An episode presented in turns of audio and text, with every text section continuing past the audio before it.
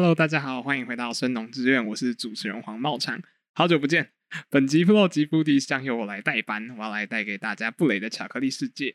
在开始之前呢，我想跟各位旧朋朋还有新朋朋说一个消息，我们现在已经开启赞助的功能啦。如果想要支持我们的朋朋呢，可以在资讯栏下面找到连结，也不要忘了到我们 Facebook 粉专台大生农院学生会按赞，才不会错过我们的第一手资讯哦。你们的支持是我们继续创作的动力，让我们能够产出更多作品。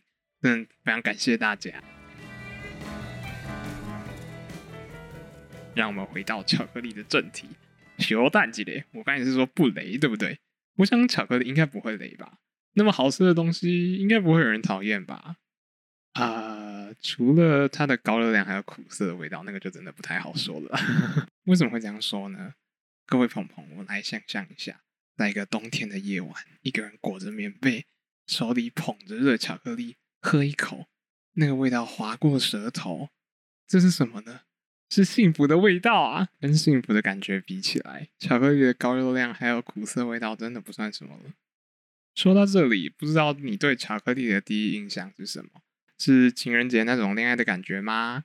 还是因为你想要减肥维持身材，所以只好忍痛拒绝巧克力的爱？但是你知道吗？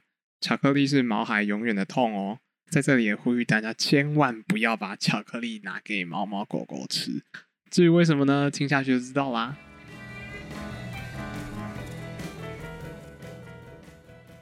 首先呢，不知道大家会不会好奇，关于巧克力英文 “chocolate” 一词是怎么来的，还有它代表什么样的意思？根据我们查到的资料呢，可能是由阿兹特克民族所说的纳瓦特尔语引进而来，在经由西班牙语之后，再引入到英文里面。纳瓦特尔语里面这个词的意思，结合了苦酸和饮料的意思，也就是所谓的苦水。我们刚刚提到的阿兹特克民族呢，是墨西哥的游牧民族，然而他们已经在十七世纪的时候灭亡。他们从马雅人那边传进饮用可可的习惯，更特别是呢，chocolate 一词也有一说是出自于玛雅文字。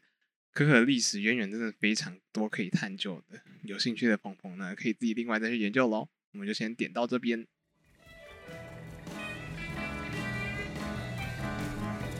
或许大家都已经很熟悉，巧克力是来自于可可树，它是一种热带的常绿植物。那可可豆呢？它就是来自于可可树豆荚里面的一颗种子。所以，当你捡到一颗可可豆荚，把它打开的时候，你就会发现大概二十到六十颗的可可豆。这每一颗可可豆含有大约百分之四十到五十的脂肪，也就是所谓的可可脂，那就是巧克力主要的成分。最特别的是呢，巧克力豆必须经过发酵才能形成特殊的风味，不然它就会带一种强烈的苦味，相信大家一定不敢恭维。说到发酵的过程啊，新鲜的豆荚会先经过破壳和干燥两个大过程。破壳呢，就是用机器把可可豆从豆荚里面拿出来，再经由干燥把水分降低至百分之七到八，之后我们才会进到发酵来降低苦涩感。这个时候的可可豆还是会比较多的酸味跟苦味。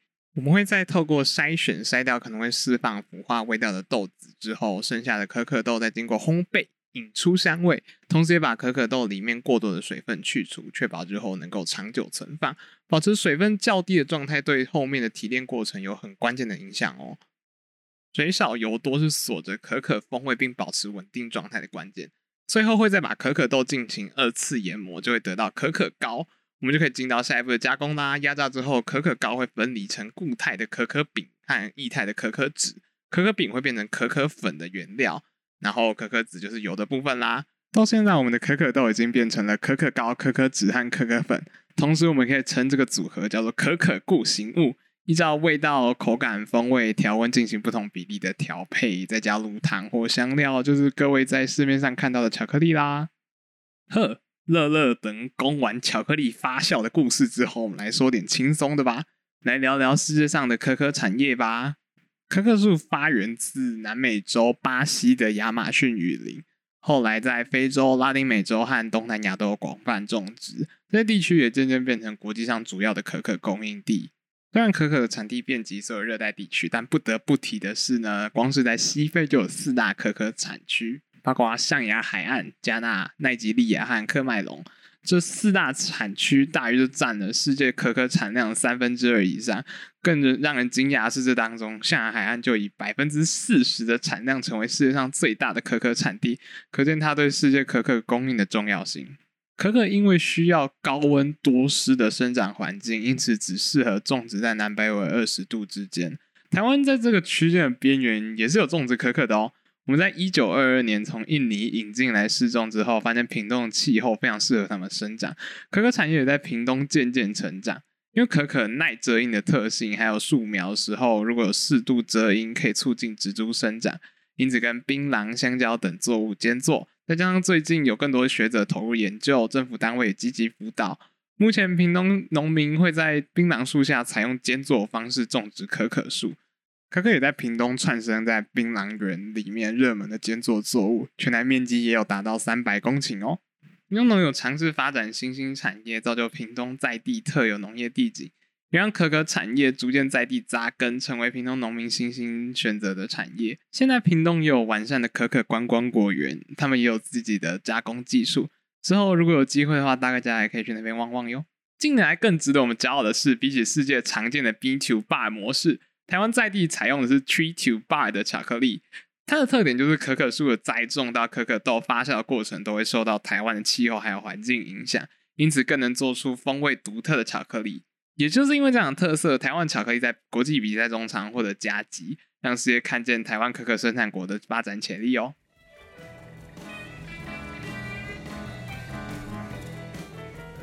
如果你有参观过可可的观光果园，你可能会被陈列在架上琳琅满目的巧克力种类吓到。想要如何几何巧克力，却不知道如何下手。我想我懂你的彷徨无助。现在我要来提供你一点资讯，可能会协助到你怎么挑巧克力。整体而言，巧克力是经由烘焙过的可可豆做出来的产品。如果是由未经烘焙的可可豆做的，那就是生质巧克力 （raw chocolate）。但要注意的是，它和我们认知的生巧克力 （normal chocolate） 是不一样的。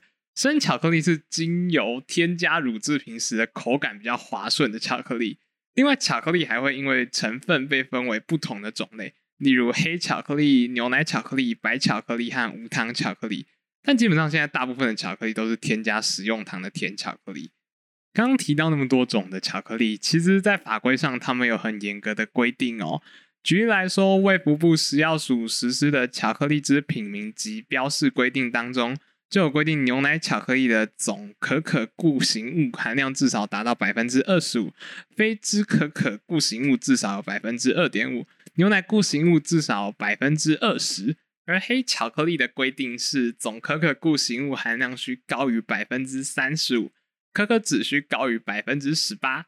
对于巧克力法规有兴趣的朋友，可以再去找资料喽。这边我就不一一列举啦。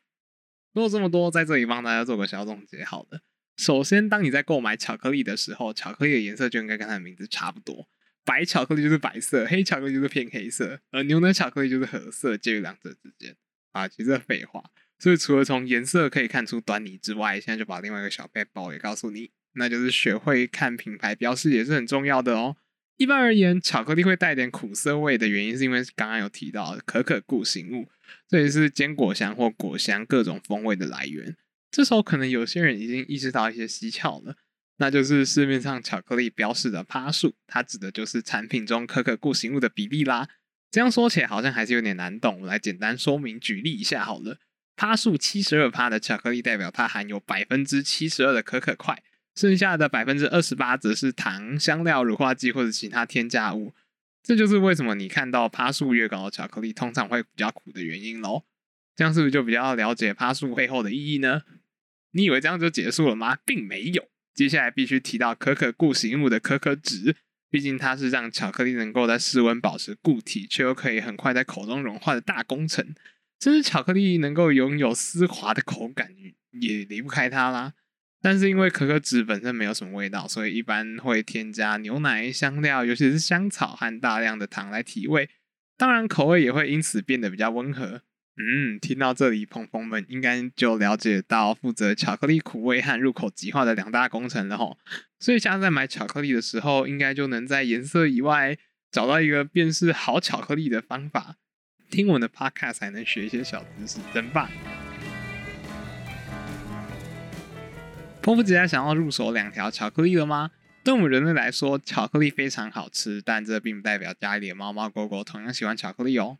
巧克力中的可可碱和咖啡因对动物的神经系统来说，可是有刺激的影响哦。在生理方面，人类对可可碱的代谢能力较强，所以对人类来说，微量可可碱是一种温和的兴奋剂，有助于提升精神，更会加强兴奋的功用。但对这些小动物来说，摄入可可碱达到一定的程度，可能会造成食欲不振、晕眩、呕吐、腹泻、体温升高、呼吸急促、多尿等中毒症状，还有可能导致昏迷、癫痫、心脏病、内出血等，最严重甚至可能会造成死亡。所以，如果毛孩不慎误食，必须马上把它带往动物医院进行就诊。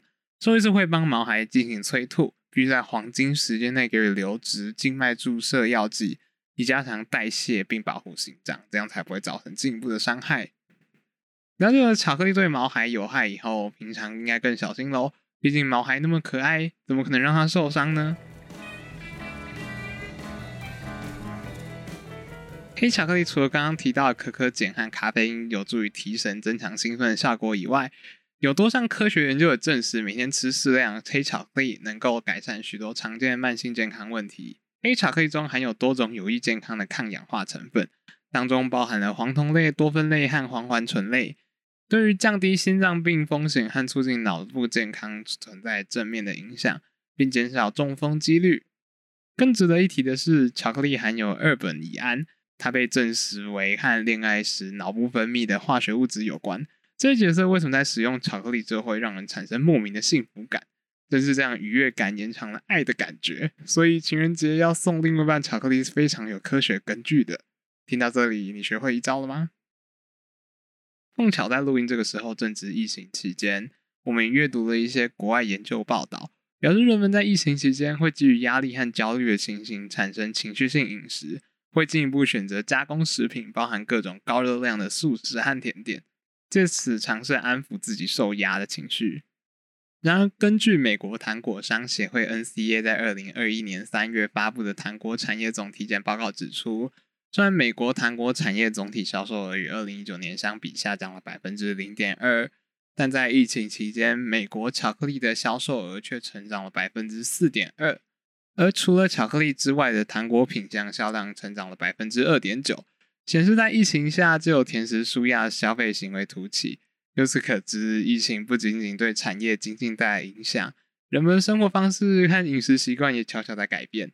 巧克力当然很健康，但我们不得不意识到巧克力背后的糖分、油脂等热量，可能对身体造成额外的负担。因此，如何选择低脂低糖的巧克力，就有赖朋朋们稍微做一下功课喽。毕竟，要如何选择低糖低脂又口感可以接受的巧克力，也是一门小学问啊。好啦，说到这边，我想巧克力这集也该告一个段落啦。如果鹏鹏你也听到这里，我相信你已经化身为巧克力知识家了吧？当然，我也是蛮好奇，大家平常都吃哪种巧克力？黑的还是白的？苦的还是甜的呢？我自己的话，当然是全都要啦。至于减肥这种事，通常是明天的事啊，没有啦。大家还是要在疫情期间保持运动的习惯，不管你是不能没有巧克力，还是黑特派。反正各大教派，你们就自己去慢慢论战吧。我要看到血流成河，也可以到粉砖贴文下面跟我们分享。那我就先去做一个巧克力爆米花，准备来看大家对巧克力的辩论喽。布洛吉福迪带你一起懂吃懂吃，我是主持人黄茂昌，我们下次见，拜拜。